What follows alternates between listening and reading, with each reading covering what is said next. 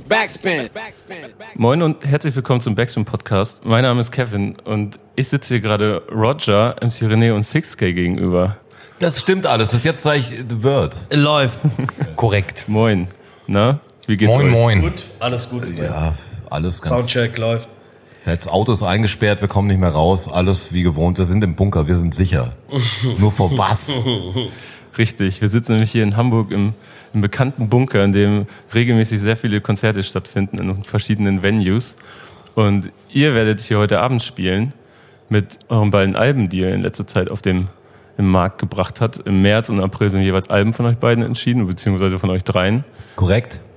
Ähm, hat sich da einfach angeboten, direkt auch auf Tour zu gehen zusammen? Wir Oder- hatten ähm, letztes Jahr in Hamburg, habe ich den großen Hip-Hop-Tanzabend im Schanzenzelt äh, veranstaltet und äh, Roger und Shu und 6K äh, gebucht. Und da habe ich das mal so angesprochen, ob es da vielleicht, äh, ob das eine, vielleicht eine gute Idee wäre, dass wir es machen, wenn dann nächstes Jahr äh, die Alben erscheinen. Und ich glaube, irgendwie ihr fandet es auch cool und jetzt sitzen wir hier. Ja, wir hatten die Platte eigentlich schon länger, 90 Prozent fertig. War nur so, wo bringen wir es raus? Wann bringen wir es raus? Und warum bringen wir es raus? Natürlich, Hip-Hop, nur die Frage ist immer noch nicht final geklärt. Ja, aber dann war es so, dass sich der, der Michel von Forartes hat halt irgendwie Bock gehabt, das Booking weiterzumachen, also der das Top-Booking gemacht hat.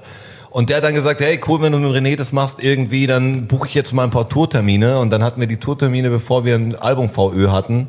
Und dann war klar, wir, ich muss jetzt auf jeden Fall die Platte jetzt finalisieren und wir müssen die mischen und alles. Deshalb war alles sehr sinnvoll. Das, auf Tour kannst du nicht gehen, wenn du sagst, hey, wir machen jetzt nur Sachen, die 20 Jahre alt sind und haben einfach keinen Tonträger dabei. Das ist immer so ein Anreiz. Ich brauche oft einen Grund dafür. Nicht nur um die Welt zu verbessern, sondern Auch um deine E-Mails zu checken. um E-Mails zu checken, brauche ich auch mal einen Grund, ja. Ich, ich habe es dir vorhin schon, äh, ich habe dich schon gewarnt, René, vorhin. Ja. Ich habe nämlich zwei Funfacts äh, über dich, Okay. angebliche Funfacts Ja. auch mit auf den Weg bekommen von einem äh, gemeinsamen Bekannten, der, von dem ich auch noch zwei Gastfragen habe, die ich euch später Ja. zeigen werde. Jetzt kommt's. Ähm, der eine Funfact ist, du sollst mal mit Klaas Häufer Umlauf in einer WG gewohnt haben. Ja, es ist ja auch. Das äh, wurde, glaube ich, auch schon mal bestätigt. Das ist, äh, das entspricht der Wahrheit. Das sind äh, Fakten, Tatsachen. Ja. Und- Sechs Jahre fast. Und das war dann, glaube ich, auch bevor du dann mit der Bahn abgehauen bist. Genau. Also so, ne? wir haben in Berlin gelebt und dann hatte ich ihm offenbart, dass ich da jetzt einen anderen Weg einschlage und er hat zu mir gesagt, ja, jedem anderen würde ich davon abraten, aber ich denke, das ist für dich eine gute Sache. Er hat Recht behalten. ja. Sehr gut. Mein geschätzter, geliebter Freund, Klaas. Äh, ja, guter Aus Mann. der wunderschönen Stadt Oldenburg. Und Genau, eben. Da, äh, äh, weil er kommt auch aus Oldenburg, der Kevin. Ich denke mir fast jetzt. so. Ja, ja, da- sonst, sonst wäre so. Klick Ja, gemacht, ja, klar, ja. das war so, ich habe verstanden. Also das ist halt äh, bekannt eigentlich auch. Genau, aber der zweite Funfact, da habe ich wirklich die Stirn gerunzelt, weil den ersten, den kannte ich auch Ja, schon so. Und ja. ich habe auch keine Ahnung, wie ich den irgendwo einbauen sollte. Ja, kicken. Mir wurde nämlich gesagt, ähm, du sollst mal deutsche Erotikfilme synchronisiert haben. Ja, auch das ist, äh, entspricht äh, den Tatsachen. Da haben wir jetzt gestern drüber gesprochen. Also, es war so, äh, im Zuge äh, meiner, meines äh, freiwilligen Selbstexperiments mit der Bahncard 100 ähm, habe ich eine Frau kennengelernt, die hat Stand-Up-Comedy gemacht und um sich dabei was äh, dazu zu verdienen nebenbei, eben weil sie Belgisch, Italienisch, Französisch äh, spricht, Die konnte auf allen Sprachen stöhnen, die quasi. konnte auf allen Sprachen stöhnen und sie hat eben Pornofilme mit Handlung synchronisiert, also äh, und die Drehbücher vom Belgischen oder Französischen ins Deutsche übersetzt und hat natürlich immer Ausschau gehalten nach talentierten Stimmen. In mir hat sie eine gesehen, sie hat an mich geglaubt und dann waren wir halt dann bei dem äh, Kollegen ähm, zu Hause bei dem und dann haben aber Frauen und Männer in getrennten Kabinen gest äh, gestöhnt, weil vielleicht wegen der erotischen Stimmung, die Biet, biet mal was an. Habe ich einen Film von dir vielleicht gesehen? Ke- Sag mal einen Sag Titel. mal einen. Sag mal einen Titel, komm. Vielleicht kenne ich einen. Vielleicht Bauer sucht Sau oder sowas. Ich weiß es nicht. Da gab es auch viele, viele Teile. Ist von dir dieses Warum liegt hier Stroh? Nee, da, nee das war noch vor meiner Zeit. Nee, also das habe ich getan. Ich habe das auch in meinem Buch äh, äh, ausführlich beschrieben und in den Lesungen.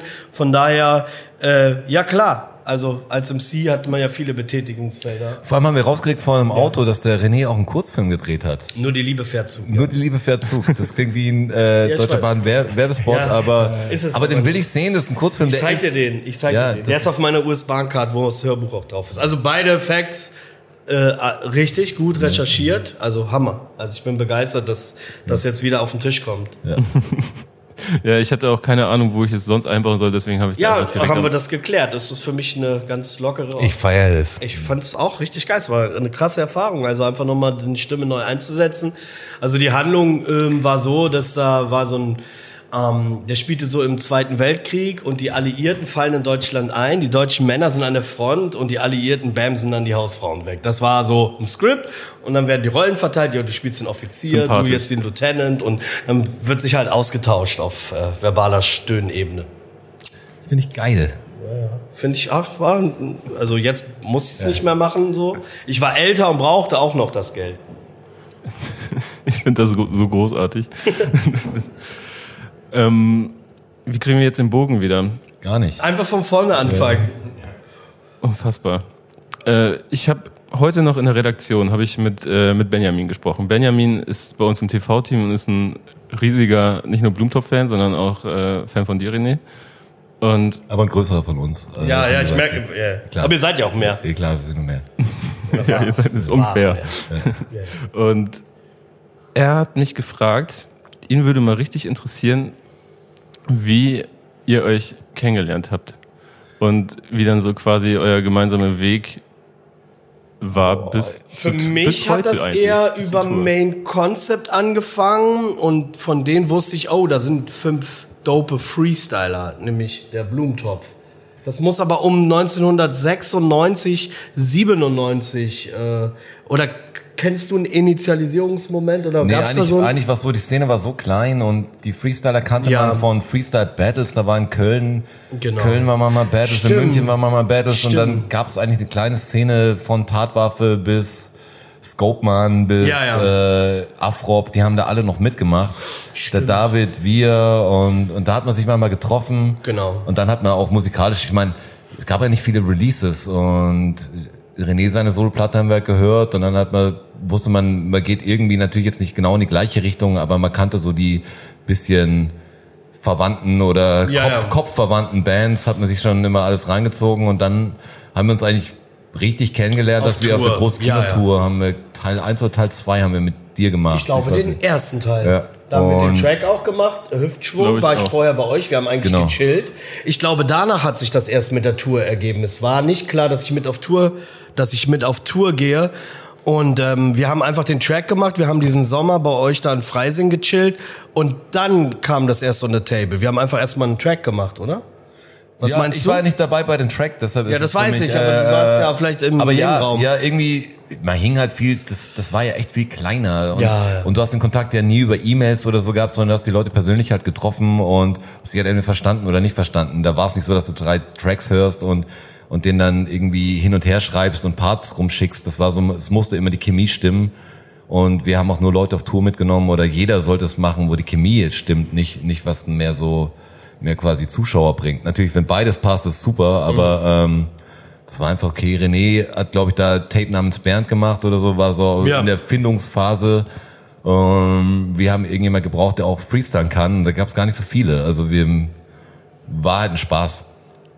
Und der war sehr billig und äh, wollten aus dieser Pornobranche wieder rausholen. Ich weiß noch, und René- Konto aus, Auszug stand. Keep it real is the deal. Und das René hat ja auch ja- das erste deutschsprachige Hip-Hop-Album als Solokünstler gemacht. ne? Das, ist ja auch ein Fun Fact. hat äh, Nico äh, on the table gebracht 2015, als er mich interviewt hat, hat er mir das erzählt. Also es kommt eigentlich aus eurer Ecke. Mir war das gar nicht so bewusst, aber ich, äh, wenn ich so darüber nachdenke oder recherchiere, Backwards, dann ja, könnte sein, weil es gab ja mehr Stark. Gruppen. Es gab, es war stark, ja. Es gab ja mehr Gruppen. Gab ja keine Solo-Rap, nicht mehr so viel. Ja. Also jetzt schon wieder mehr, aber so nur noch. Because the ego thing. Ja, es gab auch kaum Alben. Also früher gab es da einfach kaum Alben. Ich meine, wir reden von 1820 jetzt da, würden wir sagen, da gab es einfach noch keine Alben, weil es einfach keine 1820. Plattenspieler gab. Ja. Das war total sinnlos. Aber du hast das Ding, Ding einfach das andersrum aufgezäumt. Ja, eben. Genau. Klar, Benzin vor dem Motor entwickelt quasi. sieht's das war aus. krass. Und hattet ihr dann seitdem eigentlich durchgängig so Berührungspunkte miteinander? Also ich war, Sexuell. ja, Schon. dann später im Tourbus, aber gut, das ist eine andere Geschichte. Das Die gehört hier auch nicht her. Typ. äh, ja, ich hatte ja mehr, also von, von den Jungs immer viel mit dem Schuh. Mit dem hatte ich eigentlich am meisten zu tun. Ne? Also, und von daher hat man sich immer mal wieder über die Jahre wieder getroffen, aber auch dann mal zwei Jahre aus den Augen verloren. Also es war eigentlich ja immer wieder, äh, ich würde schon sagen, sporadisch, aber man hat sich immer irgendwo mal, ist man da über den Weg gelaufen. Ja, genau so war's. Ich meine, ja, man hat sich nie ganz aus den Augen verloren. Ich meine, der René hat ja eine Zeit lang was ganz anderes gemacht, war irgendwie aus diesem aktiven Live-Geschäft fast weg und hat der so für mich als leicht Außenstehender wie sowas wie ein Comeback dann gemacht und fing eigentlich mit diesem ganzen Bahnzeug wieder an, dass man sagt, okay, der René macht was und irgendwie interessant und ist gut. Was manche sind ja irgendwie weg vom Fenster Ja. und denken, ja, okay, was was lief denn ja mal so früher gut, das mache ich jetzt 12 wieder. sein, ich. Das war alles das cooles Buch gelesen und so. Und dann warst du ja okay, wieder getroffen. Dann warst du, glaube ich, du warst mal in München, da habe ich dich getroffen, weil du auch ein Kumpel von Elias warst und Ja, Äh, der Schauspieler. Und dann warst du so, ey, ich so, René kommt nach München. Er so, ja, er weiß und hat ihn lange nicht gesehen. Dann wusste ich erst, okay, ihr habt- war zusammen gleich im Fitnessstudio oder irgend so ein Scheiß. Er, er kannte dich auf jeden Fall auch. Und dann äh, kamst du, glaube ich, mit dem Koffer vorbei und wir haben an der Isar Nachmittag gechillt, weil du Genau, irgendwo genau. abends Ja, dann ja. eine Lesung hattest und und so hat man dann wieder den Kontakt angefangen und ja, seitdem Genau. trifft man sich halt jedes dann- Jahr ein, zwei Mal, mehr nicht. es ist auch wert und zu viel und so. Nein, aber dann war ja der Hip-Hop-Tanzabend und dann habe hab ich halt die Jungs gebucht. Und da ist halt im Prinzip eigentlich dann wieder so ein bisschen auch dieser musikalische Austausch äh, hat da wieder mehr stattgefunden, halt bis zu dem Prozess, wo wir uns jetzt befinden, nämlich dass wir fette Show auf die Bühne zusammengestellt haben. Und man merkt halt auch auf der Bühne, zumindest für mein Empfinden, dass da so ein so eine Selbstverständlichkeit einfach da ist auf jeder Ebene, ob es jetzt ironisch ist oder äh, auf die Tracks bezogen. Ich feiere das, es macht mich äh, sehr locker. Ich fühle mich einfach erleichtert, dass die Last auf unseren Schultern verteilt ist. Ja, macht Spaß. Ich meine, die Tour macht echt Spaß und wir, wir reden hier von der Tour, aber was ja. sind das? 35 Konzerte, mehr sind es nicht. Ähm, 35. ist geil. nein, das ist echt eine Die kurze Tour, aber es macht echt Spaß zu machen. Wir haben jetzt, jetzt sind wir eigentlich heute bei der dritten Show. Ja. Okay, wir sind schon viel öfter zusammen aufgetreten, aber wir haben auf der Tour gedacht, wir machen das am Anfang, wer fängt an? Das war das große Ding, René oder Roger, wer ist größer im Game oder wie machen wir das? Wechseln wir ab? Und dann kamen wir irgendwie auf die Schnapsidee am Anfang zu sagen, hey, wir würfeln das zusammen, weil wir hatten eine Show in Würzburg zusammen, die nichts mit der Tour zusammen äh, zu tun hatte, aber da haben wir gesagt, okay, dann machst du ein Lied, ich mache ein Lied. Es hat irgendwie so gut geklappt, dass wir gesagt haben, das machen wir auf Tour auch so. Wird vielleicht für die Leute komisch oder wird es für die Leute voll geil? Das konnten wir gar nicht einschätzen. Ist Weil vielleicht jemand sagt, okay, ich will jetzt René Ja. sehen, das ganze Programm oder Roger das ganze Programm, aber so klappt das echt gut und wir sind natürlich immer am Optimieren und die Tour wird wahrscheinlich zu, zu kurz sein, um, um das richtig ganz, ganz auszufrickeln. Wir brauchen da bestimmt noch 150 Konzerte oder so, bis wir an einem Punkt sind, wo wir sagen, jetzt flashen wir uns selber. Aber Leute sind echt begeistert bis jetzt. Also das macht echt Spaß auf der Bühne. Wir, ja, wir sind echt ein gutes Team da. Also ich bin es ja gewohnter, mit jemandem zusammenzuarbeiten. Auf der Bühne, dass man sagt, man wechselt das Mikro und für den René ist vielleicht jetzt mehr was Neues. Ja, ich kenne das eher von Specs noch damals. Also. Aber du bist natürlich auch eine andere Person, von daher. Ja. Aber es, ist, es fühlt sich selbstverständlich an, als ob man schon das sehr, sehr oft zusammen gemacht hat. Ne? Das, das schürt ja fast Hoffnung für ein gemeinsames Projekt. Ja, musikalisch hätte ich auf jeden Fall Bock, weil Was heißt das? Privat nicht oder was? Er nee, ja privat will ich Urlaub keinen. Kontakt, nur Musik und dann Der trifft man sich auf der beruflich, Bühne. beruflich ganz nett. Wie sagte Harald Schmidt damals zu Pocher äh, oder über, ja, äh, Privatkontakt null. Hat er doch gesagt. ja. Ja, stimmt, ja. Also da, ich denke schon, ja. Ja, wir machen bestimmt noch was. Okay, und wo Benjamin, das war nämlich seine zweite große Frage, nachdem wir Okay. äh, heute in der Redaktion kurz geschnackt haben, mh, da hat er sich dafür interessiert, ob vielleicht mal, mal was mit Schuh kommt. Boah, ich habe jetzt, ich meine, das Album ist jetzt erst rausgekommen, aber ich habe jetzt nochmal geschaut, wie viele Tracks rumliegen und ich habe noch relativ viele auch Anfänge mit dem Schuh äh, gehabt, weil wir waren an der zweiten Rotschan Schuhplatte eigentlich schon dran. Und dann hat der Schuh einfach beruflich was ganz anderes gemacht. Er studiert jetzt gerade eben und äh, Sozialpädagogik und macht Baumpfleger und hat wirklich führt ein ganz anderes Leben. Und der ist so ein bisschen raus aus dem ja, der, der will nicht mehr dieses Künstlerleben haben. Also vielleicht wird er in zwei Jahren ganz anders drüber sprechen, aber der will irgendwie Feierabend haben. Und wenn du halt eine Platte machst und dann er, kriegst du irgendwie Feedback und dann und dann musst du Soundcheck und alles ist so offen und und er hat irgendwie will mal einmal im Leben was Geregeltes haben und deshalb macht er das. Aber es ist so ein bisschen schade drum. Also jetzt nicht um die Rotschan Schuhplatte, sondern ich finde, der Schuh ist einer der Sehr dope. der besten, wirklich egal. Also ich würde es äh, ich würd's feiern, auch wenn der Schuh eine Soloplatte machen würde. Wir haben noch ein Solo-Lied vom, vom Schuh, ist ein Fitness-Center-Lied. Ähm, Bossy. Bossy heißt das Lied. Das ist so ein richtiger Pumpersong. Und das war das Letzte, was der Schuh aufgenommen hat. Und es ist irgendwie auch so, es ist ein Ding, wo ich sage, das ist echt dope. Also es ist auch relativ modern. Das ist jetzt nicht richtig Trap, aber es ist schon äh, moderner Flow und Jetzt so. könnte die neue McFit-Hymne werden, Ja. auf jeden Fall. Das Problem ist nur, dass er es aufgenommen hat, als er wirklich noch relativ schmächtig war und er hat das so ein bisschen, die, die Bossi-Transformation ist so ein bisschen... Wir waren in Wien und er ist vor mir gelaufen und Ja. man hat so richtig seine definierten Schultern inzwischen gesehen und dann in dieser Jogginghose und er sah echt so, ich sagte, Alter, das schaut echt Bossy-mäßig aus inzwischen und dann zwei Wochen später war dieser Song da und ich sag, alles klar. Von den Prophecy. Großartig. Ähm, ihr beide, Roger und Sixgay, ihr wart ja auch vor kurzem noch bei uns auf der, auf der Homepage zu sehen, beziehungsweise seid natürlich immer noch auf der Homepage zu sehen. Zu, Das Internet vergisst ja nichts, sagt Richtig. man ja so schön. Wir Ne? haben ein kleines Interviewformat gemacht bezüglich äh, der Platte, die ihr zusammen rausgebracht habt. Äh, da habt ihr nämlich zu einer Art Boykott aufgerufen. Könnt ihr das nochmal erläutern? Eigentlich haben wir mehr zum Nachdenken aufgerufen, weil es so komisch ist, wenn du Platten machst und alles jetzt gerade zur Zeit eigentlich nur auf diesen Konsum und ich habe am meisten, ich habe den längsten und ich habe das größte Auto und deshalb bin ich der glücklichste Mensch. Ähm, und dann verkaufst du halt Platten und du wirst natürlich schon Platten verkaufen und Amazon ist mit an Bord, weil du einfach gar nicht drumrum gehen kannst. Und du denkst dir nur, warum spiele ich denn das Spiel so mit? Oder soll ich nicht den Leuten mal sagen, was ich denn wirklich drüber denke?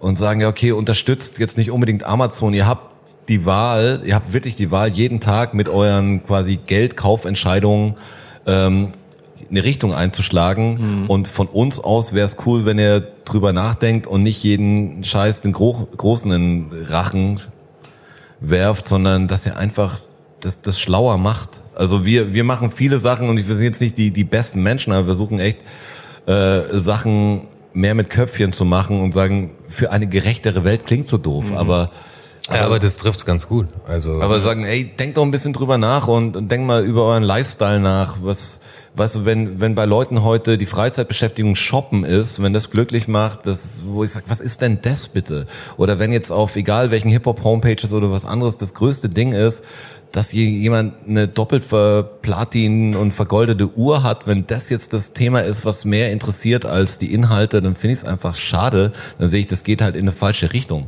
Wenn bei uns jetzt jemand mit einer Rolex auftauchen würde oder so, auch wenn er sich leisten können würde, wäre bei uns der größte Idiot. Also, Also- ich wäre nicht stolz, ich würde mich schämen für diese Uhr. Und diese, das muss man manchmal den Leuten irgendwie vor Ja, Augen die halten. Leute, uns ging es ja auch gar nicht jetzt in erster Linie darum, zu sagen, also nicht auf unsere Platte bezogen, sondern das einfach eigentlich größer zu machen und zu sagen, allgemein denkt drüber nach, wie ihr euch verhaltet, weil mit deinem Geldbeutel hast du einfach Auswirkungen auf was großes Ganzes, so. Und da sich bewusst zu werden, weil du deine, also ein Wahlzettel ist schön und gut, aber also inzwischen ist die Welt durch Globalisierung so aufgebaut, dass äh, große Unternehmen einfach oft mehr Geld haben als manche Länder. Ja, die sind alle im Plus so, die lenken die Fäden und wenn du diesen Unternehmen einfach den Hahn abstellst, so dann passiert halt, dann kommt auch Bewegung rein. Also da, wo es Geld ist, passiert was so. Und dann musst du dir einfach bewusst werden, dass du mit jeder Kaufentscheidung, die du triffst, ob du das jetzt das Geld Coca-Cola gibst oder es einer kleinen Brauerei gibst, macht einen großen Unterschied. Ja. Und es geht ja auch darum, äh, jetzt äh, wieder zurück zu den Artists, ähm, generell sich auch Refugien zu schaffen. Und ähm, heutzutage, was ich sehr gut finde, ist, dass dieser Kontakt zu den Fans über seine Social-Media-Kanäle einfach direkt und transparent ist. Und ähm, natürlich finde ich es immer besser, wenn die Leute das bei dem Künstler direkt kaufen, weil dann macht man sich auch so ein bisschen autark. Wir haben nicht mehr wie früher, dass alles nur von ein paar Labels geregelt werden. Aber es ist auch so, dass natürlich bei der Industrialisierung aller Prozesse in dieser Gesellschaft immer wenige äh, von dem meist, äh, von dem größten Stück des Kuchens äh, profitieren. Aber eben, es ist auch so im Booking und so weiter. Ich kann mittlerweile seit Jahren davon gut leben, allein nur, weil ich meine Kontakte pflege. Und es geht darum, um Netzwerke zu bauen, um sich mit den Leuten zu connecten, um autark zu sein und nicht abhängig davon zu sein, ob meine, äh, mein Album nun jetzt bei Amazon vorbestellbar mhm. ist oder nicht, sondern da, daran zu wachsen, so macht man sich auch so ein bisschen autark von, sag ich mal, Hip-Hop-Medien. No hate natürlich, ne? Backspin sind die dopest Shit.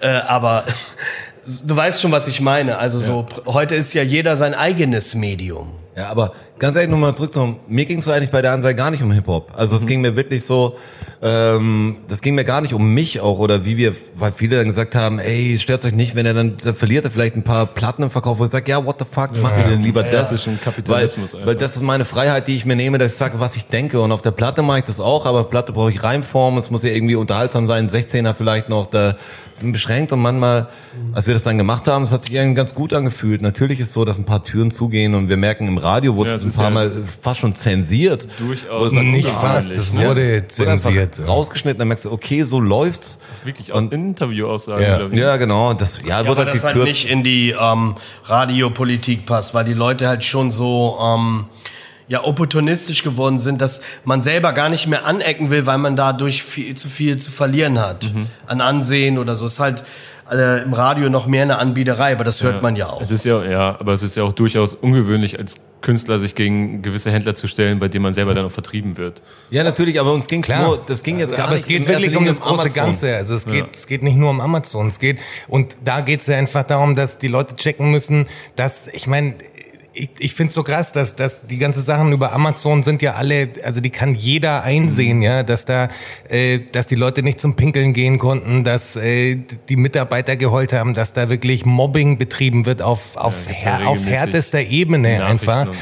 Dokus, du, eigentlich kommst du daran ja nicht vorbei, sozusagen. Also, dass das kein größeres Thema ist und dass die Leute da dann nicht irgendwie, dass denen der Kopf aufgeht und sagen, ja, okay, ich bin zwar nicht in der Situation, ja. aber ich will nicht, dass andere Leute in diese Situation kommen. Das ist so, so skurril, dass dann wahrscheinlich Amazon-Mitarbeiter, die das erleben, dann auch irgendwie bei Amazon Prime Video schauen und so, weißt du, obwohl sie, das ist halt eine Form von moderner Sklaverei und das ist immer diese Keule mit diesem, ähm, die, die Vollbeschäftigung, Vollbeschäftigung, bla, das ist alles Bullshit. So, die Leute sollen dann mal drüber nachdenken, da, dass es vielleicht geil ist, äh, nicht mehr 40 Stunden die Woche zu arbeiten, sondern dass jeder nur noch 20 arbeitet und die Leute mehr Zeit haben, um äh, schöne Dinge zu machen, um Bücher zu lesen, um Kunst anzuschauen, um Musik zu hören, um an der Sonne zu sein. So, wer, wer hat denn gesagt, dass wir, dass jeder Mensch 40 Stunden die Woche arbeiten muss? Das ist komplett geisteskrank einfach. Wir können uns das System anders bauen, wenn wir nur anfangen, das System anders zu denken. Yeah.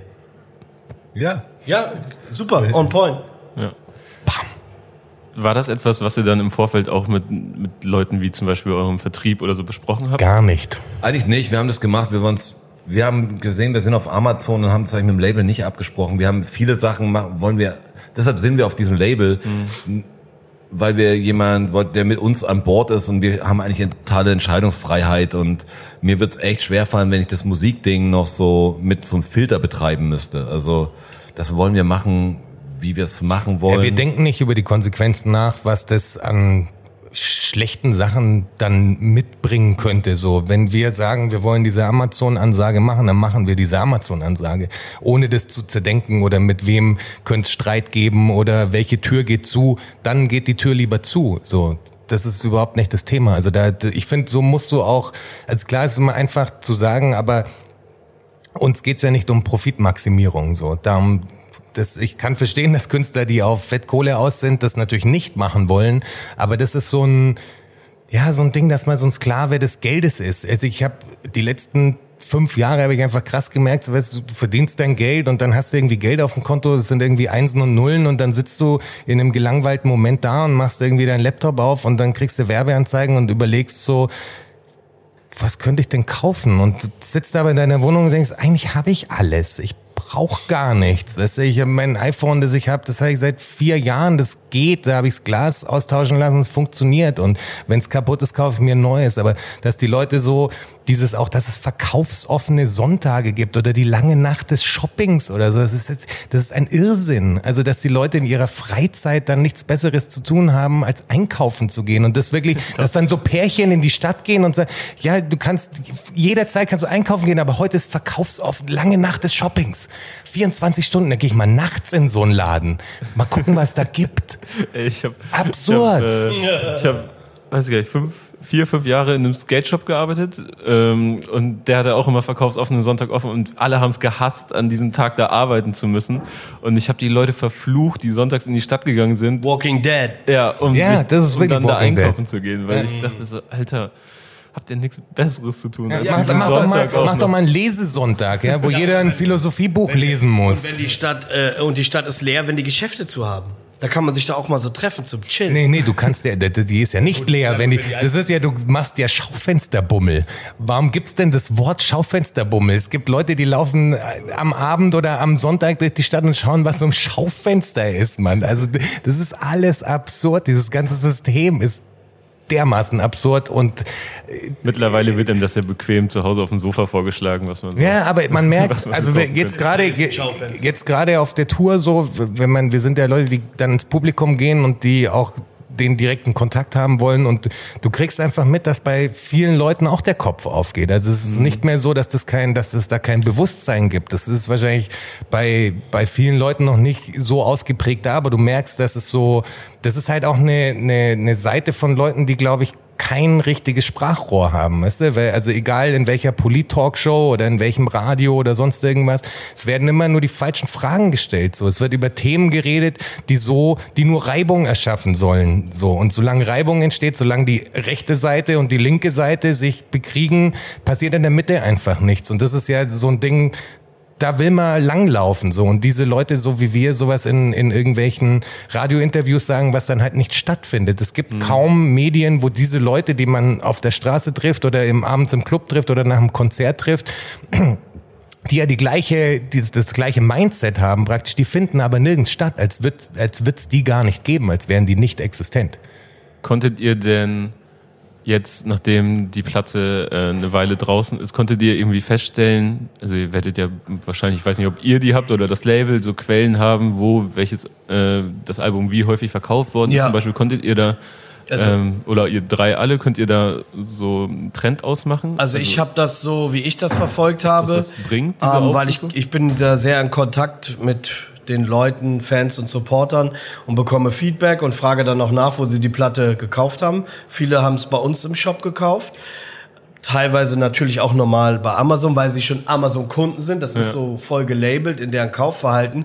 Aber viele haben auch gesagt, die kommen live zu der Show und kaufen es. Aber ich kann so verifizieren, neben natürlich den steigenden äh, Musikhören auf äh, Streaming-Portalen wie Spotify, ist es dann so bei der Musik, die wir machen, also da kann ich jetzt auch mal für die Jungs, kann ich das sagen, dass die Leute auf Vinyl die Platte kaufen und sie kaufen sie am liebsten beim Künstler würde ich sagen, also bei den Kaufzahlen. Aber ich denke, Amazon oder bei den gängigen Portalen wie HHV oder Vinyl Digital, ich glaube in diesem Radius. Ich glaube weniger bei Amazon, aber auch, aber mehr bei Künstler oder bei gängigen Vinylhändlern, würde ich jetzt mal sagen. Also ich hatte schon das Gefühl, wir haben viele Nachrichten auch gekriegt, wo dann Leute, egal ob man sie jetzt kennt oder aus dem direkten Freundeskreis, die dann wirklich nochmal nachfragen, hey, was macht denn auch am meisten Sinn? So, Ja. also da ist schon so ein Bewusstsein dafür weil da. Zum ersten Mal drüber nachdenken, okay, ich kaufe es nicht auf Amazon, aber wo soll ich es denn dann kaufen, Roger? Wo kriegt der mehr Geld und was ist cool für fürs fragen die Label und Leute, so? ja.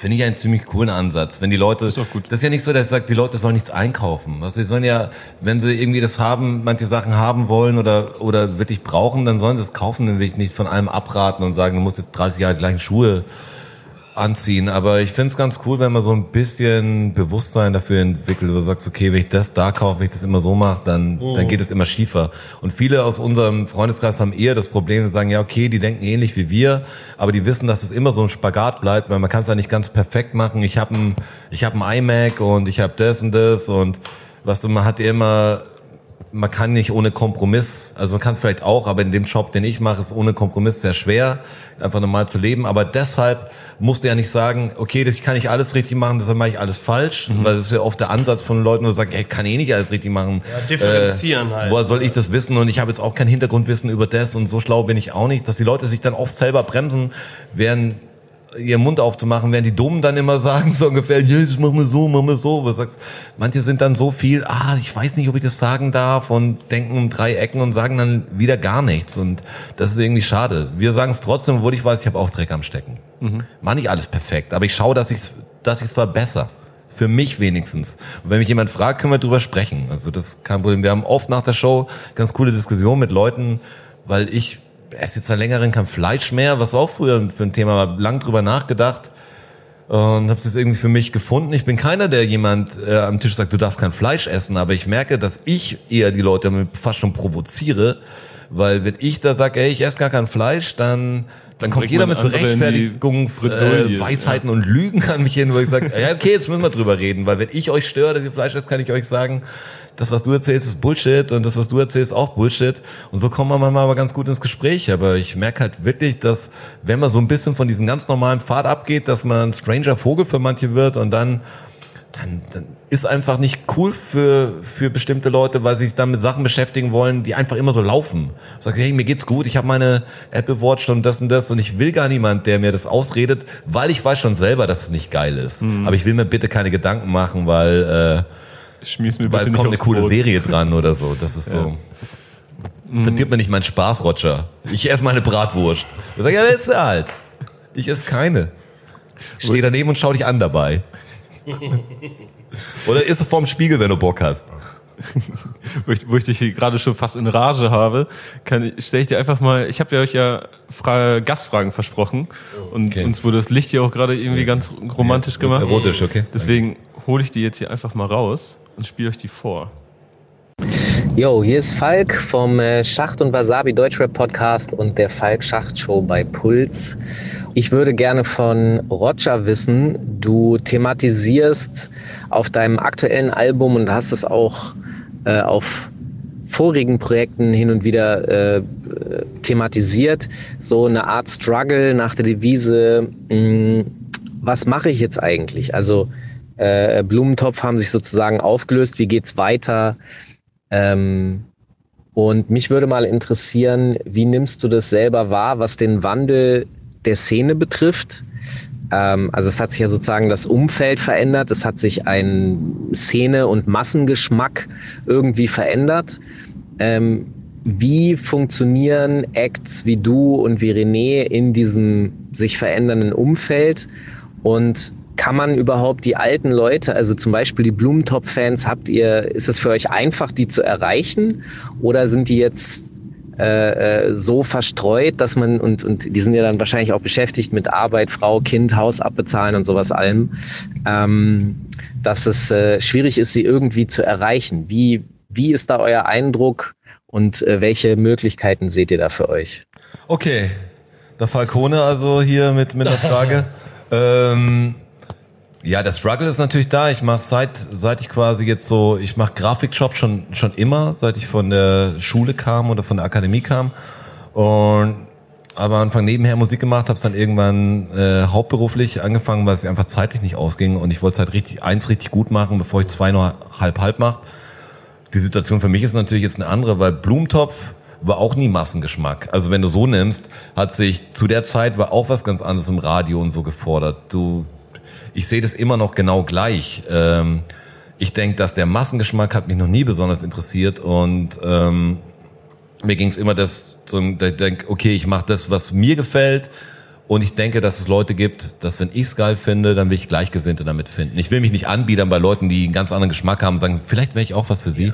Ja, ja. Ähm, das ist schon so, dass ich heute natürlich schwerer manche Leute erreichen kann, weil weil der mit 30er oder Anfang 40er, der macht keine Instagram Stories eigentlich und ähm, der schaut sich nicht den ganzen Schmarrn an. Deshalb musst du halt schauen, wo sich die Leute informieren und deshalb sind Interviews im Radio manchmal auch für uns ganz cool, damit die wissen, okay, hier ist jemand noch aktiv. Ich mache mir aber über solche Sachen gar nicht so viel Gedanken, wie man vielleicht auf Platte denkt. Ähm, ich mache einfach Ich habe aber zwei Kinder zum Beispiel, ähm, deshalb muss ich schon schauen, dass so basismäßig was da ist. Aber das Musikding will ich mir immer so halten, dass ich sage, da kann ich machen, was ich will. Weil ich habe keine Ahnung, wie der Kompromiss da funktioniert. Wenn ich jetzt was mache, wo jemand anders sagt, das solltest du machen unbedingt, und ich das gar nicht gut finde, kann ich es am Schluss nicht bewerten.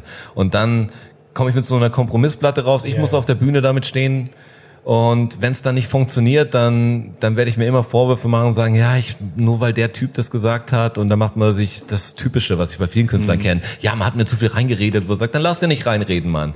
Weil du hast ja nur reinreden lassen, weil dir jemand irgendwie erzählt, dass du damit Erfolg haben kannst mit deinem komischen Feature, das gerade so angesagt sein soll.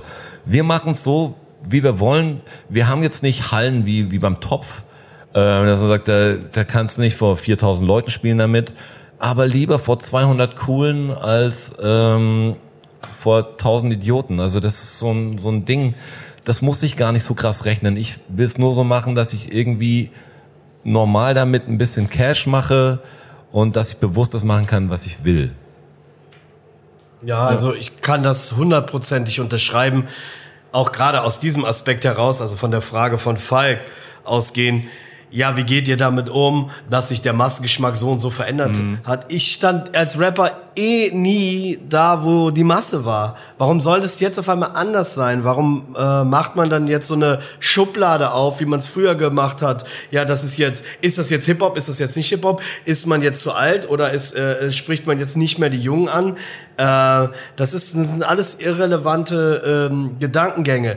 Was in dieser Frage steckt, ist das implizierte äh, Komplex, also jetzt nicht unbedingt von Falk, aber dieser implizierte Komplex, äh, diese krankhafte Natur der Gesellschaft, in der wir leben, sich ständig mit anderen vergleichen zu müssen. Und die Rapper ähm, da draußen im Segment Deutschrap, zu dem ich mich nicht zähle, ich mache Hip-Hop in deutscher Sprache, aber ich mache keinen Deutschrap, zumal das eh alles Ausländer sind. Und äh, ich meine, ich habe selbst marokkanische Roots. Es ist, ist, halt auch diese Labelei. Man kann ja auch nicht mehr von einer Szene sprechen. Es gibt ja, ja das ist immer schwer, weil ganz ehrlich, wir haben, so. wir haben quasi Blumentopf zur Zeit angefangen, weil wir halt was die anderen gemacht haben, scheiße fanden. Das war auch so voll die Anti-Bewegung. Deshalb gab es mhm. auch den Namen Blumentopf überhaupt.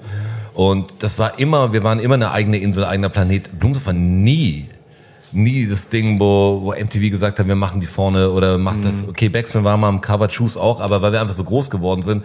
Aber durch das, dass wir halt uns immer gedacht haben, scheißegal, was die anderen machen, wir machen das so und waren immer ein bisschen geschlossene Gesellschaft, dass wir sagen, ey, wir hatten einen guten Abend. Ich glaube, ja. die Leute haben uns heute gar nicht verstanden, aber wir machen das für uns. Und das haben aber viele Leute gefeiert, dass sie gemerkt haben, okay, die sind irgendwie uncool, also für, für vielleicht Hip-Hop-Medien, weil die sehen halt nicht so aus wie die Masse oder wie man sich den Rapper vorstellt.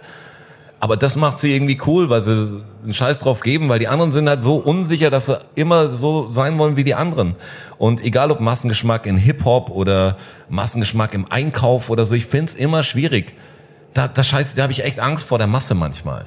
Wenn ich die Masse manchmal sehe, dann denke ich mir, oh Gott, bitte nicht. Und ich bin nicht der Typ, wo ich sage, oh, ich bin der Auserwählte und ich bin so anders als die Masse und ich denke als einziger nach. Mhm. Aber sagt, mich schreckt's ab, wenn die Masse das manchmal richtig feiert, weil ich denke, oh Gott, die Masse lässt sich echt lenken und die, die machen dann alles, weil, weil jemand anderes sagt, das wird jetzt so gemacht. Also ich merke es bei den Entscheidungen, die wir schon treffen, dass die immer sagen, kann man das, darf man das? Und mhm äh, warum macht das nicht so wie alle anderen? Warum macht er keine Deluxe-Box? Das macht man halt heute so. Warum macht das nicht bei Spotify so, dass ihr davor, da kann man noch mehr, noch mehr Klicks generieren, wo ihr sagt, ja, weil ich keine Lust habe. Ich will nicht jeden Tag einen Tourpost machen, äh, wenn ich keine Lust drauf habe. Nur weil man es so macht. Ich mach's halt nicht. Und wenn ich damit aufs Maul falle, falle ich selber aufs Maul. Also das, ich will nicht Künstler ist mal, weil man irgendwie Bock drauf hat, hoffe ich, und nicht nicht nach so Künstlern nach Regeln und jetzt muss ich jetzt ins Fitnesscenter gehen, weil ich Rap mache auf einmal. Wo ich sage, no, bitte nicht. Aber die Erfolg, der Erfolg ist ja auch ein relativer Begriff, weil es äh, schwört ja überall im Raum, selbst bei der waxen Scheiße.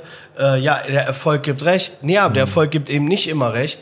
Der Erfolg bezieht sich nämlich für für diesen Spruch meistens nur auf, hast du fett Kohle damit gemacht, bist du erfolgreich, kommen tausende Leute zu deinem Konzert, aber Erfolg bedeutet im Einklang mit seinem gesamten Leben zu sein. Mhm. Ob jetzt nun im finanziellen oder auf persönlicher Ebene und so weiter. Das ist Erfolg, das Leben zu meistern, seinen Frieden zu finden, zu sich selbst zu kommen und, und was Konstruktives beizutragen. So, ob nun auf der Bühne oder in einem anderen Beruf, ist doch egal. Und da, das sind so Punkte, an denen ich mich orientiere oder Werte, die ich dann auch als Vater versuche rüberzubringen. Und ist doch cool, ey, dass ich mit äh, 42 auf der Bühne stehen kann. Ich bringe meine Musik raus. I don't give a fuck. Es macht richtig Spaß. Und das ist doch irgendwie das ist doch eine Punchline für Erfolg und so. Auch wenn man noch unter dem Radar ist oder von Leuten belächelt wird, weil die noch nicht so weit sind, in, in, nicht mehr in diesen Kategorien zu denken, wo ich noch nie drin gedacht habe und es mir egal war, wo ich mit der Bahn rumgefahren bin. Mhm. Ey, das war der geilste Trip meines Lebens und das ist doch eigentlich Erfolg, wenn es sich für dich selbst gut anfühlt und so. Und wir tragen die ähm, Konsequenzen für die Entscheidung, wie jeder andere Mensch da draußen auch. Es ist nur schwierig für einen Künstler, der in der Öffentlichkeit steht, will ja auch immer so ein bisschen geliebt werden, gemocht werden und ähm, das verwechselt man manchmal mit, oh, es müssen noch mehr Leute mich mögen, es müssen noch mehr Leute mhm. mich lieben. Anstatt halt einfach straight zu bleiben und für das zu stehen, für was die Leute einen mögen, dass man so ist, wie man ist. Also es hat aber auch was mit Identitätsfindung oder Persönlichkeitsentwicklung lässt sich nicht mit einer, oft mit einer Rap-Karriere in Einklang bringen. Wenn man jung ist und da reinkommt, die Erfahrung habe ich auch machen dürfen, so. Aber man wächst halt daran, so im normalen Leben. Aber das ist halt nicht das normale Leben. Irgendwelche Partys in Prince Charles, wo die sich alle so abhypen. Das ist halt so, ähm, das ist halt äh, am Morgen danach, who gives a fuck? Ja, und es hat auch, also oft wird einem ja dann dieser, ja, ihr seid verbittert oder sonst irgendwas äh, vorgeworfen. Und es hat mit Verbitterung gar nichts zu tun, weil das Ding ist, also A haben es die Jungs ja eh schon immer so gemacht quasi. Und ich muss sagen, bei mir, also wenn ich mir jetzt rein theoretisch vorstellen würde, dass ich 20 Millionen auf dem Konto habe, ich könnte gar nichts, also ich könnte die gar nicht behalten. Weißt du, also wenn ich, wenn ich mir bewusst bin darüber, dass es Menschen gibt, die, die jeden Tag strugglen und nichts zu essen haben. Und ich könnte es nicht mit einem guten Gewissen praktisch mir dann ein fettes Auto und sonst irgendwas davon kaufen, mhm. weil so viel Scheiße passiert, dass man, es geht einfach nicht. Das wäre überhaupt kein Statusding oder so. Ich muss sagen, ich muss irgendwas Gutes mit dem Geld machen. Ich kann das nicht behalten. Es geht, geht nicht. Es geht nicht. Wo ich euch gerade schon so fast in einer, in einer Kulturdebatte drin. Ja, wir können jetzt richtig ausholen über falsche hm. Werte. Jetzt kommt nämlich noch eine Frage. Habe ich nämlich noch eine Frage, die nicht, zum an, Generalschlag aus. die nicht an René gestellt ja. ist. So, hier ist nochmal Falk vom Schacht und Wasabi Podcast und der Falk Schacht Show. Und ich würde gerne Folgendes von MC René wissen. Ähm, du hast ein Album gemacht, das heißt Scheiß auf euren Hip-Hop. Äh, eine ganz klare Absage gegen die damalige Szene. Das muss so 2001, 2002 gewesen sein. Und dann hast du ein Album rausgebracht oder eine EP Renaissance, die äh, einen Sound hatte, der meiner Meinung nach genau das repräsentiert, gegen das du dich auf deinem Ich scheiß oder scheiß auf euren Hip-Hop-Album äh, gewendet hast. Deswegen würde ich gerne wissen, äh, erstmal, stimmt diese Annahme überhaupt? Und wenn ja, was ist passiert zwischen diesen beiden Alben, dass du dich auf Renaissance und auch auf den Sachen, die du ja jetzt die letzten Jahre dann danach veröffentlicht hast, eher auf diese ursprünglichen Werte und auch den ursprünglichen Sound beziehst, den du ja eben 2001, 2 oder 3 mit Scheiß auf euren Hip-Hop kritisiert hast oder anders, der dich genervt hat. Was ist dazwischen passiert? Ähm, der Falk spricht da auf äh, eine Zeit an, die für mich, ähm, also in der MC René, also in der Außenwahrnehmung, war echt hoch problematisch. Ich war bei Mixy Raw Deluxe in der Öffentlichkeit, was schon mal sehr viel Neid auf sich zog. Ich habe die Dinge auch nicht so serious oder ernst genommen wie vielleicht manch anderer und dadurch den Eindruck erweckt, als ob mir die Kultur oder Hip-Hop egal ist und ich mache da meine Personality-Show draus. Das sind alles ähm, Kritikpunkte, die ich auch für mich so verinnerlicht habe, wo ich sage, aus jetziger Sicht, das kann ich nachvollziehen. Auf der anderen Seite hat es anderen Leuten Freude bereitet. Durch diese laissez-faire Art meiner Person, dass ich auch mit dieser Naivität daran gegangen bin, äh, bin ich nicht wirklich ähm, gewachsen mit der Entwicklung oder der Industrie, Polit wie man Entscheidungen trifft im Game. Das war mir alles völlig egal, aber ich ähm, habe mich da auch nie so bewusst positioniert. Und ähm, als dann natürlich diese ganze, äh, ja, diese ganze Action losging, dass eine andere Rap-Ära kam, war natürlich MC René als dieser lustige, äh, entspannte äh, Vogel oder äh, Paradiesvogel ein Angriffsziel für natürlich Hardcore-Battle-orientierte Rap ist hart, äh, Cool Savage oder Azad, Leute, die ich auch vorher kannte, mit denen man gechillt hat. Das ist eine andere Story, aber es ist all good. Und aufgrund auch dieses ganzen massivsten Hates, der dann auf einmal gegenüber ähm, mir aufgeschlagen ist und jeder, ob es jetzt nur eine Zeitschrift war oder es äh, hat mich, mich natürlich so ein bisschen allein auf weiter Flur gefühlt, obwohl ich ja niemandem etwas Böses wollte und so weiter. Und aufgrund dieser Situation habe ich natürlich auch so eine Trotzreaktion gezeigt, weil ich gemerkt habe, dass das fährt sich jetzt hier gegen die Wand und ich will mich aber euch nicht beugen oder ich lasse es mir nicht gefallen und habe dann praktisch alleine äh, diese scheiße vollen Hip-Hop-Statement für mich formuliert im Prinzip habe ich mich halt angreifen lassen und bin selber in den Angriff übergegangen, war aber natürlich äh, längst nicht dieser ganzen, diesen ganzen Impulsen, negativen Impulsen gewachsen. Und das hat, das hat sozusagen für mich den Anfang von einem Ende markiert, der dann aber wieder später neuer Anfang werden sollte. Aufgrund dieser Situation hat es sich Jahre hingezogen. Die Karriere ist komplett gegen die Wand gefahren, auch weil meine Motivation sehr gering war, weil ich auch nichts mehr mit den ganzen Leuten zu tun haben wollte und gemerkt habe, ja, ich muss irgendwie noch einen anderen Weg anscheinend gehen. Und so habe ich mich ganz langsam Stück für Stück rausgezogen und habe erstmal definiert oder musste erstmal meine Persönlichkeit äh, überhaupt mal erstmal kennenlernen, weil ich auch mit 16, 17 in den Rap reingekommen bin und meine ganze Jugend äh, praktisch äh, schon auf Bühnen stand und in diesem Wechsel, als das Game halt auch langsam professioneller wurde, nicht den Erfolg hatte und auch nicht den Erwartungen, die andere an mich gesteckt haben, erfüllen konnte. Und ähm, habe das auch nicht von zu Hause gelernt, mit dem richtigen Selbstwertgefühl durch die Krise zu gehen. Und so habe ich mich langsam nach außen gedrängt und habe dann ungefähr erst ab 2008 oder 2009, wo ich dann einfach ein normales Leben geführt habe, auch jetzt einen normalen Job gemacht habe, habe ich dann für mich erkannt, wow, ich spüre, da kommt irgendwas Neues. Und dann durch diese Bahncard 100 Geschichte, dieses völlige, diesen Ballast, wie so ein Heißluftballon, der ganze Ballast, den habe ich alle weggeschmissen. Und ich kam mir vor wie Jamiroquai irgendwie mit einer Bahncard 100, yeah, jetzt geht's los, was Neues. Ich mache jetzt Stand-Up-Comedy. Das war nur ein Vehikel oder eine Metapher. Ich hätte auch Handwerker sein können, nur ich habe etwas gesucht. Weil Handwerker kann ich jetzt nicht, aber es ist es ist einfach ein Mic und dann einfach loslegen, rumfahren, äh, sich wieder neu entdecken, sich lebendig fühlen. Und, und das habe ich halt für mich gesucht, nur ich hatte keine Idee. Und mit dieser Idee konnte ich auf einmal alles hinter mir lassen. Und ironischerweise äh, bin ich dann zu dem zurückgekommen, wo ich eigentlich mit gestartet habe. Also ich habe den Spirit für mich wieder neu entdeckt. Und das war ein, äh, wie so ein Erweckungsmoment spiritueller Natur. Ich, jetzt äh, nicht so religiös. Und im Grunde genommen hat es mich dahin wieder zurückgeführt, wo ich einst angefangen habe, bevor der ganze Scheiß losgeht. Also ich habe mich eigentlich rewinded und ähm, somit konnte ich dann praktisch eine Renaissance für mich persönlich einläuten und vielleicht auch für andere Leute.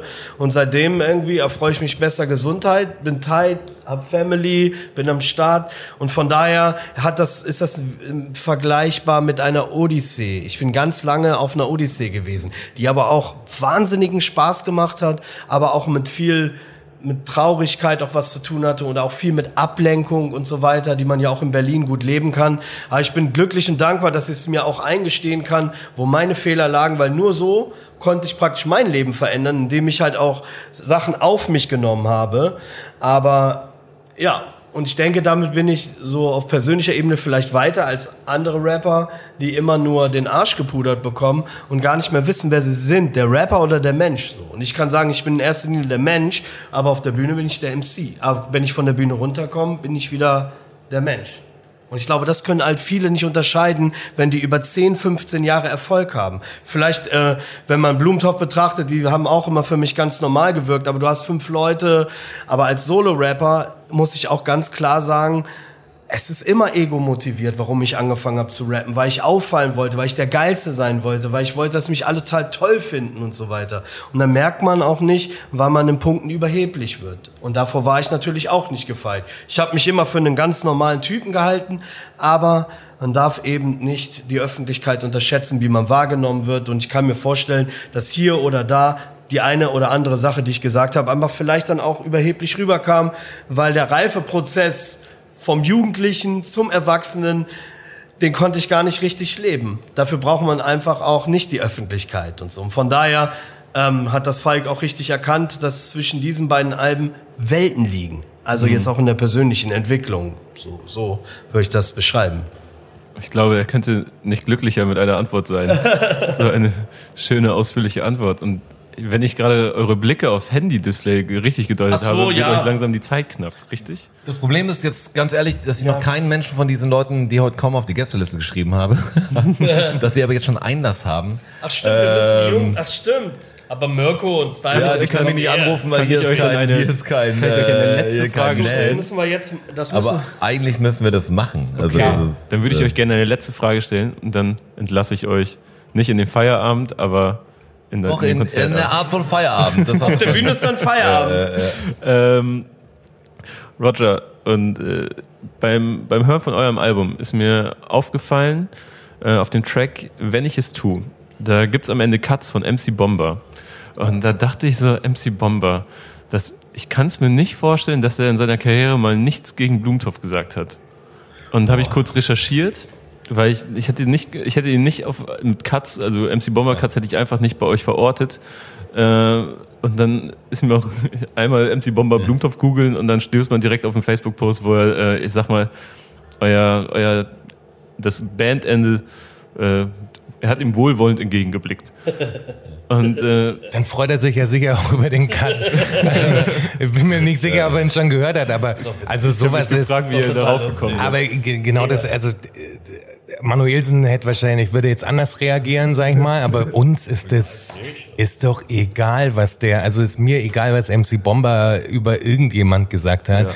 Der Cut hat sich angeboten, er spricht es extrem witzig aus, hat gepasst zu dem Song und irgendwie ist es dann sogar, ich wusste es nicht mal, dass er das ja. gemacht hat. So. Und mit, mit dem Ding ist jetzt fast noch viel witziger und ich hoffe, er hört's. Also ja, ne, genau. natürlich hat er es bisher noch nicht gehört, aber vielleicht könnt ihr ja mal ihn verlinken in, in Spotify auf dem Song, dass er es dann vielleicht auch mal hört und dann soll er mal Feedback geben, ja, bitte. Auf unserer Platte sagt er das, was ich will. So. äh, ich habe extra rausgesucht. Mir ist MC Bomber relativ egal, aber er sagt es gut. Und ja. ich er soll froh sein, ich habe das A Cappella von ihm fünfmal durchgehört, das ist was Verwertbare, was ich finden konnte. Wir haben auch schon Savage gecuttet, wir haben alle schon gecuttet, die uns wahrscheinlich privat nicht im Schlafzimmer hören. Azad. Ähm, Azad haben wir auch gecuttet. Ich weiß nicht, wie viel wohlwollende Worte der über uns hat. Ich sag, ich mag es irgendwie, die Sachen von dem anzuhören. Vielleicht schadet ihm das richtig. Äh, aber das war mir schon immer egal. Also das ist so, erst für mich ein Sample da quasi und der ist super zu cutten. Hat eine coole Stimme, hat manche gute Tracks. Ist auch ein ähm, unterhaltsamer Typ. Wir haben Interviews mit ihm reingezogen. Ich finde ja. den unterhaltsam. Ja, das ist so. Alle haben unserem Ende wohlwollend entgegengeblickt, sogar wir selber, sonst hätten wir es gar nicht gemacht. Also das, das, das war so. Da, da ist er ja, ähm, da ist er ja dabei. Also so, Dankeschön. Ich fand auch mal ein guter Zeitpunkt, haben wir auch gut hingekriegt. Ja. Hätten andere Bands mal machen sollen. Und das ist nicht im Ansatz überheblich. Ja. Ich wollte auch null hier irgendwas schön. Ich habe mich Nein, nein, das ist eh stark gewundert. Ich bin zu faul zum Betteln, ganz ehrlich. So, ich hab mal die Liste. Okay. René kümmert sich um die Liste. Ich bedanke mich währenddessen. Ja, danke euch. Bitteschön. Danke Und dir. Viel Spaß auf der Show. Dankeschön. Yeah. Backspin. Backspin. Backspin.